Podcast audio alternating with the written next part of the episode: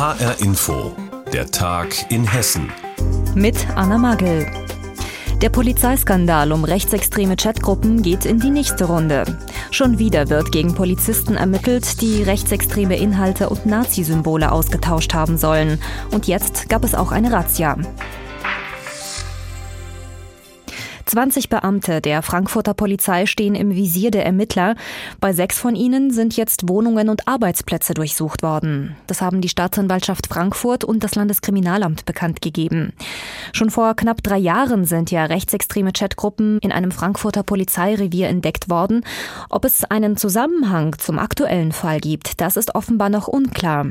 Über den Stand der Ermittlungen berichtet Marie-Kathrin Fromm. Volksverhetzende Inhalte, Nazi-Symbole in Chatgruppen. Das sind die Vorwürfe gegen 20 Beamte des Spezialeinsatzkommandos SEK im Frankfurter Polizeipräsidium. Bis auf einen sind die Männer alle aktiv im Dienst, sagen die Ermittler. Die Beschuldigten seien zwischen 29 und 54 Jahre alt. Am Morgen haben die Ermittler Wohnungen und Arbeitsplätze von sechs dieser Männer durchsucht. Frankfurts Polizeipräsident Gerhard Bereswil äußert sich am Nachmittag zu den Vorwürfen. Die bisherigen Ermittlungen ergaben strafrechtliche Vorwurfslagen und beziehen sich auf das Versenden von Kommunikationsinhalten innerhalb mehrerer geschlossener Chatgruppen. Es geht dabei vor allem um die Tatbestände des Verwendens von Kennzeichen verfassungswidriger Organisationen sowie der Volksverhetzung. Die Chatbeiträge stammen überwiegend aus den Jahren 2016-17. Die letzten relevanten Einträge seien von Anfang 2019. Von den 20 Beschuldigten sollen 17 die Inhalte erstellt und verbreitet haben. Die anderen drei Mitglieder der Chatgruppen hätten zwar selbst keine rechtsextremen Inhalte geteilt, seien aber als Vorgesetzte auch nicht eingeschritten, um die Chats zu stoppen und zu ahnden. Gegen sie wird jetzt wegen des Verdachts der Strafvereitlung ermittelt. Bei der Frankfurter Polizei wurden in den vergangenen drei Jahren schon mehrfach rechtsextreme Chats aufgedeckt. Fast 40 hessische Beamte standen bereits unter Verdacht. Jetzt der nächste Fall, mit dem sich der Frankfurter Polizeipräsident Bereswil auseinandersetzen muss. Es ist schlimm, es ist schwerwiegend, was hier äh, auf den Tisch äh, gekommen ist. Wir werden entsprechend damit umgehen, intensiv damit umgehen. Und die einzige Besonderheit, die ich jetzt hier nochmal sehe, ist, dass das bei einer Spezialeinheit war. Das heißt, wir werden jetzt nochmal diese Prüfungen, die, die, die Überlegungen und die Maßnahmen, die wir schon äh, initiiert hatten, auch nochmal spezialisiert auf diesen Bereich äh, dann, dann neu, neu auf den Prüfstand stellen und weiterentwickeln. Berechtigter Kritik müssen und werden wir uns auch stellen. Von der Opposition im Hessischen Landtag hagelt es unterdessen Kritik. Sie fordert eine konsequente Aufklärung, sagt die hessische SPD-Vorsitzende Nancy Faeser. Es ist erneut im Zuständigkeitsbereich von Innenminister Beuth eine Gruppe aus Frankfurt äh, von ja doch auch gut ausgebildeten Polizeikräften. Ähm, und es ist ein erneuter Fall von rechtsextremen Umtrieben in Chats. Und insofern sind da drängende Organisationsfragen auch dahinter. Warum fällt das keinem auf? Wie ist eigentlich die Kultur innerhalb der Polizei? Gibt es ein Klima, wo man Dinge auch benennen kann, die nicht gut laufen oder gibt es das nicht? Und dass das natürlich auch dem Gesamtansehen der Polizei schadet. Die rechtsextremen Chatgruppen sind im Zuge der Ermittlungen in einem anderen Verfahren aufgeflogen. Hier geht es um einen 38-jährigen Polizisten aus Rheinland-Pfalz, der beim SEK in Frankfurt im Einsatz war. Ihm werden der Besitz und die Verbreitung kinderpornografischer Schriften vorgeworfen. Bei der Auswertung seiner Handys sind die Ermittler dann auf die rechten Chats gestoßen. Er wird jetzt suspendiert. Die anderen beschuldigten Polizisten wurden heute zwangsbeurlaubt. Razzia bei Polizisten wegen rechtsextremer Chatgruppen. Die Staatsanwaltschaft ermittelt gegen 20 Beamte der Frankfurter Polizei. Infos dazu hatte Marie-Kathrin Fromm. Es ist fast schon ein Massenphänomen. Hunderte Menschen werden jeden Monat auch in hessischen Kliniken fixiert, also quasi ans Bett gefesselt, obwohl die Rechtsgrundlage dafür wackelig ist. Die Linksfraktion fordert die Landesregierung auf, Patientenrechte gerade in psychiatrischen Kliniken zu stärken. Unser landespolitischer Korrespondent Andreas Meyer-Feist berichtet. Shimon Masur ist Amtsrichter in Fulda. Drei bis viermal in der Woche wird er in die Psychiatrie gerufen. Er soll sich Patientinnen und Patienten anschauen, die fixiert werden sollen. Das heißt mit Gurten ans Bett gefesselt. Dann spricht er mit Ärzten, Pflegepersonal und auch mit den Betroffenen, soweit das möglich ist. Denn oft befinden sie sich in Ausnahmesituationen. Die sogenannte Fixierung soll andere und sie selbst schützen. Shimon Masur hat schon viele Menschen gesehen und mit vielen gesprochen, die genau in einer solchen Lage waren. Eine Erkenntnis. Es kann jeden treffen. Es trifft die psychisch Kranken, typischer Fall Schizophrenie. Das sind sehr vielfältige Krankheitsbilder. Es sind auch, wir können natürlich fixiert werden, was oft vergessen wird. 2019 musste das Land Hessen 12.000 Euro Schmerzensgeld für eine zu Unrecht fixierte Patientin zahlen, weil sie ohne richterliche Anordnung ans Bett gefesselt wurde. Begründung des Oberlandesgerichts Frankfurt, eine Fixierung stelle einen Eingriff in das Grundrecht auf Freiheit und körperliche Unversehrtheit dar. Sodass dass eigentlich jede fixierte Person einen Schadensersatzanspruch hätte, wenn sie natürlich nicht so krank wäre, dass sie einfach ihre Rechte nicht erkennen würde und dementsprechend auch nicht in der Lage wäre, das geltend zu machen. Fixierungen müssen, klar bestätigt durch das Bundesverfassungsgericht, richterlich genehmigt werden. Daran scheitere es in Hessen immer wieder, kritisiert die Gesundheitspolitikerin der Linken Christiane Böhm. Kliniken versuchten zwar oft richterliche Entscheidungen zu bekommen, aber die Juristen hätten keine ausreichende Rechtsgrundlage für eine Entscheidung und würden deshalb oft nicht oder eben ohne ausreichende rechtliche Basis entscheiden, zumal es in den Kliniken Abstufungen gibt. Fixierungen sind meistens mit Gurten. Drei, fünf, sieben Punkt Gurte gibt es. Da gibt es auch unterschiedliche Einschätzungen. Was ist schon eine Fixierung? Manche sagen mit drei Punkt Gurten, das ist nicht so dramatisch. Tatsächlich fehlt bis heute ein Landesgesetz, das explizit auf die Forderungen des Bundesverfassungsgerichts antwortet. Gleichwohl müsse nach deren Maßgaben gehandelt werden, heißt es im Umfeld der Kliniken. Eine Neuregelung brauche Zeit vor allem aber Mitarbeiter, die Zeit haben, mehr auf die Menschen einzugehen. Nicht immer ist das möglich. Die Gesundheitspolitikerin Christiane Böhm sieht hier rechtlichen Regelungsbedarf. Allerdings gibt es auch das Problem, entsprechend Personal zu finden.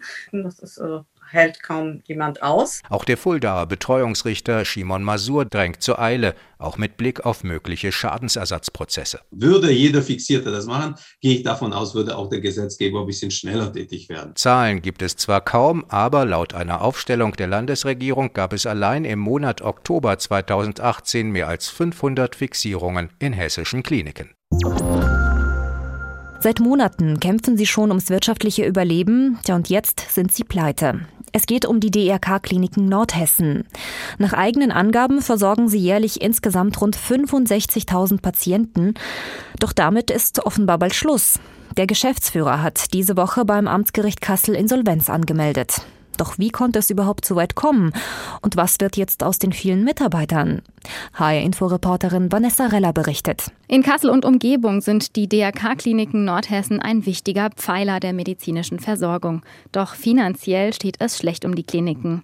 Aber nicht nur das. Die Träger untereinander und der Sanierungsgeschäftsführer ziehen offenbar schon seit Monaten nicht mehr an einem Strang. Die DRK-Schwesternschaft ist einer der Träger. Claudia Nerich ist die Oberin und fühlt sich übergangen. Der Antrag auf Insolvenz kam völlig überraschend. Die E-Mail dazu habe ich am Montagmorgen um 4.44 Uhr erhalten. Daran sehen Sie, dass die Informationen an mich auch überhaupt nicht geflossen sind oder nur sehr spärlich. Und das hat uns doch sehr erschrocken. Und deshalb werden wir diesen ganzen Sachverhalt der Staatsanwaltschaft übergeben. Eigentlich hatten und haben alle Seiten dasselbe Ziel. Sie wollen schnellstmöglich einen neuen Geldgeber finden. Doch genau daran scheiterte es wohl. Der zweite Träger ist der Kaufunger Verein DRK Soziale Dienste und Einrichtungen, kurz SDE. Horst Schwen ist Schatzmeister im SDE. Er wirft der DRK-Schwesternschaft vor, wichtige Termine nicht eingehalten zu haben. Zunächst muss man einmal sagen, dass die Schwesternschaft schon seit längerer Zeit am Markt sozusagen agiert, um einen neuen Gesellschafter zu finden und uns äh, im Unwissen darüber gelassen hat. Dann haben die äh, Bieter, die dann dafür in Frage kamen, erst am Pfingstsonntag ihre Angebote erstmals vorgelegt. Da war bereits die Frist überschritten, zu dem die Banken einen letzten Termin gesetzt hatten. Eine gute Zusammenarbeit hört sich anders an. Und es wird noch komplexer, denn wie der Sanierungsgeschäftsführer Alexander Lottis verlauten ließ, habe er einen Insolvenzantrag in Eigenverwaltung gestellt. Das heißt, man wolle sich intern um die Restrukturierung kümmern. Aber wie will sich eine Klinik in Selbstverwaltung sanieren, wenn es hinter den Kulissen offenbar schon seit Monaten kracht? Darüber äußert sich Alexander Lottis gegenüber uns nur schriftlich. Er fügt hinzu, dass zur Überwachung der Sanierung ein Sachverwalter zur Seite stehen werde. Aber was bedeuten all diese Entwicklungen für die rund 1100 Beschäftigten? Durch das Insolvenzverfahren sind die Arbeitsplätze und die Löhne der Mitarbeiter mindestens für die nächsten drei Monate sicher. Es braucht allerdings schleunigst eine langfristige Lösung. Sie kennen das vielleicht auch, gerade wenn Sie mal im Feierabendverkehr unterwegs sind. Die Straßen sind voll mit Lkw und deshalb gibt es Staus. Damit sich daran etwas ändert, müssten Waren eben nicht per Laster, sondern auch auf andere Art transportiert werden, zum Beispiel per Zug. Und genau daran arbeitet die Firma Protostella aus Brechen im Kreis Limburg-Walburg. Das Unternehmen versucht die Schienen als Verkehrsweg attraktiver zu machen, damit darüber eben mehr Waren rollen können. Jetzt ist die Firma für ihre Arbeit mit dem Deutschen Mobilitätspreis ausgezeichnet worden. Warum genau und was das Unternehmen so besonders macht, das hat sich unser Reporter Benjamin Müller angeschaut. Die Schiene soll für den Güterverkehr attraktiver werden. Genau darum geht es. Und dazu kann man modernste Technik nutzen, sagt der Vorstandsvorsitzende der Protostellar GmbH, Yves Sterback. Unser Ziel ist eigentlich, alles rund um den Verkehrsträger Schiene zu digitalisieren damit ähm, so viele Güter wie möglich auf die Schiene kommen. Es ist eine Art Paket-Tracking für Container. So lässt sich die Idee des jungen Startup-Unternehmens vereinfacht beschreiben. Von Paketen kennen wir es alle. Es gibt eine Verfolgungsnummer und wir können jederzeit sehen, wo unser Paket gerade ist und wann es ankommt. Und genau das macht Protostellar eben für Frachtcontainer. Der Manager für das operative Geschäft, Florian Tolksdorf, verdeutlicht es am konkreten Beispiel eines Kunden. Die ordern ihre Sachen in Übersee, in China, wo die Produktion ist. Die Container kommen dann entsprechend in die Häfen nach Deutschland und gehen ab dort auf die Schiene. Sobald der Container am Hafen angekommen ist, spielen wir den in unser System ein. Ab dort kann der Kunde dann verfolgen, wenn der Container auf dem Zug ist, wo befindet sich mein Zug, wie viel Verspätung hat er, kann dementsprechend seine Produktion zeitgenauer und besser planen und hat weniger Leerlauf. Wie schwer ist der Container? Was ist drin? Wo ist er gerade? Das alles ist mit nur wenigen Klicks zu sehen. Eine solche Zeitersparnis für Unternehmen, Lieferanten oder Verkehrsbetriebe, die auf der Strecke vom Hafen bis zum Ziel mit im Boot sind, ist bares Geld wert. Denn wer keinen Leerlauf hat, der kann mehr schaffen. Diesen Wert haben viele erkannt. Alleine in diesem Jahr hatte Protostellar einen Kundenzuwachs von rund 500 Prozent. Für ihre innovative Idee ist das Startup jetzt mit dem Deutschen Mobilitätspreis der Initiative Deutschland Land der Ideen und dem Bundesministerium für Verkehr und digitale Infrastruktur ausgezeichnet worden. An den Moment, als Yves Sterberg davon erfahren hat, erinnert er sich noch gut. Das war eine Nummer aus Berlin und zu der Zeit hat mich auch immer wieder eine Nummer aus Berlin angerufen, die wollte mir irgendwie einen neuen Strompreis andrehen.